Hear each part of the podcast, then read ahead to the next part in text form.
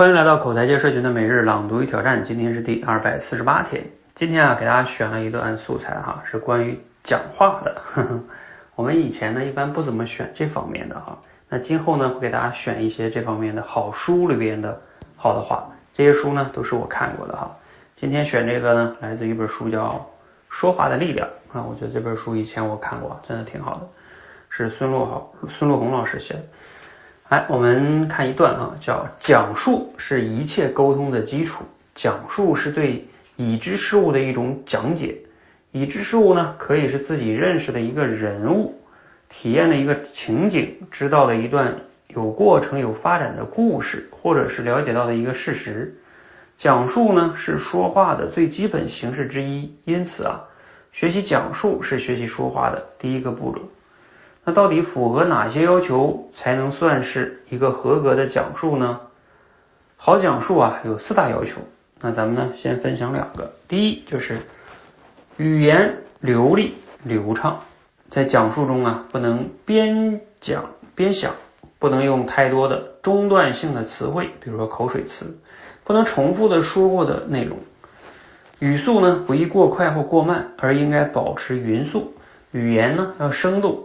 但是焦点呢，应该锁在对客观事实的描述上。第二，充分有效的利用时间，在不看表的情况下，你是否会估算时间？尤其是在说话的时候，估算时间的能力是非常重要的。对于自己讲述用了多少分钟，要有一个起码的感觉，这样呢，你才能有能力合理的利用时间。讲述的时间呢，可长可短，但最短呢不能少于一分钟，最长呢不能超过五分钟。短于一分钟，既达不到练习提高的目的，也无法向听者全面的展示你所讲述的内容。而超过五分钟之后啊，听者就会期望你给出看法性的内容，而不仅仅是停留在对客观事实的描述上。对于规定时间的讲述。要求你讲两分钟，你讲述的时间不应少于一分四十五秒，也不应多于两分十五秒。好，读了你有什么样的感想和启发哈？呃，你想想平时的话，你讲述有做到这两点吗？嗯，其实他这两点呢，看一看啊，一个是要讲述的时候流流利顺畅，没有一些什么语气词啊等等等等口水词，还有呢，充分有效的利用时间。啊，这个其实根据我过去啊训练上千位学员的经验不容易。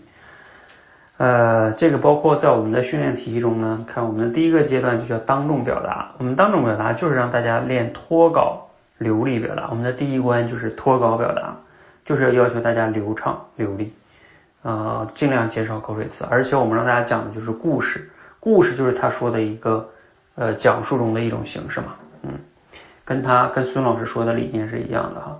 那第二点，他说要有效的利用时间，不能太长，也不能太短哈。这个其实并不容易哈。其实，在我们的训练体系中呢，在这方面我们都还没有去要求啊。呃，我们简洁表达训练是到了第四、第五关啊，第五关我们才会要求简洁表达，因为有效控制时间这事儿也还是比较难的。我们有效控制时间之前是叫条理表达，在我看来是。大家要先训练讲话的条理性啊，再控制这个时间哈，呃，就慢慢来嘛，一步一步来。不过我觉得孙老师说的，先练控制时间也行，毕竟有时候我们生活中是吧，先不管条理性，那先要控制时间，不能说的太多，也是有道理的，嗯。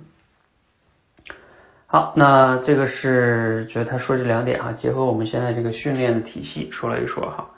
呃，其他的呢，其实讲述哈，啊，你想一想，应该还应该具备什么样的特点呢？因为他不是说了四个嘛哈，这里边其实只是说了两个啊，还有两个哈，你也可以思考一下，你觉得讲述还应该什么更重要呢？那最后呢，就是想再说一下哈，孙老师说这个简单哈，大家要想做到，其实是很不容易的啊，在我们的理念中，就是大家一定要刻意练习，否则啊，就是你只是懂得了书上说的很有道理。啊，就我以前为什么一直不怎么给大家去选一些演讲口才说话的书上的这些知识呢？因为我有一个甚至叫偏执啊，就是说这些知识他们说的都有道理，技巧也说的挺好，但是你读完了就觉得，嗯，他说的都都挺对，但是我做不到啊。甚至你越读他这些标准，你就觉得自己说的太差了。你看他说这个讲述是最基本的，那我连时间和流畅性做不到，我是不是太差了啊？那那就会让自己更不自信。所以有时候我以前不太愿意选他们这些知识的一个原因就在这儿啊，就怕越读越不自信。但是呢，从另外一个角度说呢，就他们说的呢还是有参考性的。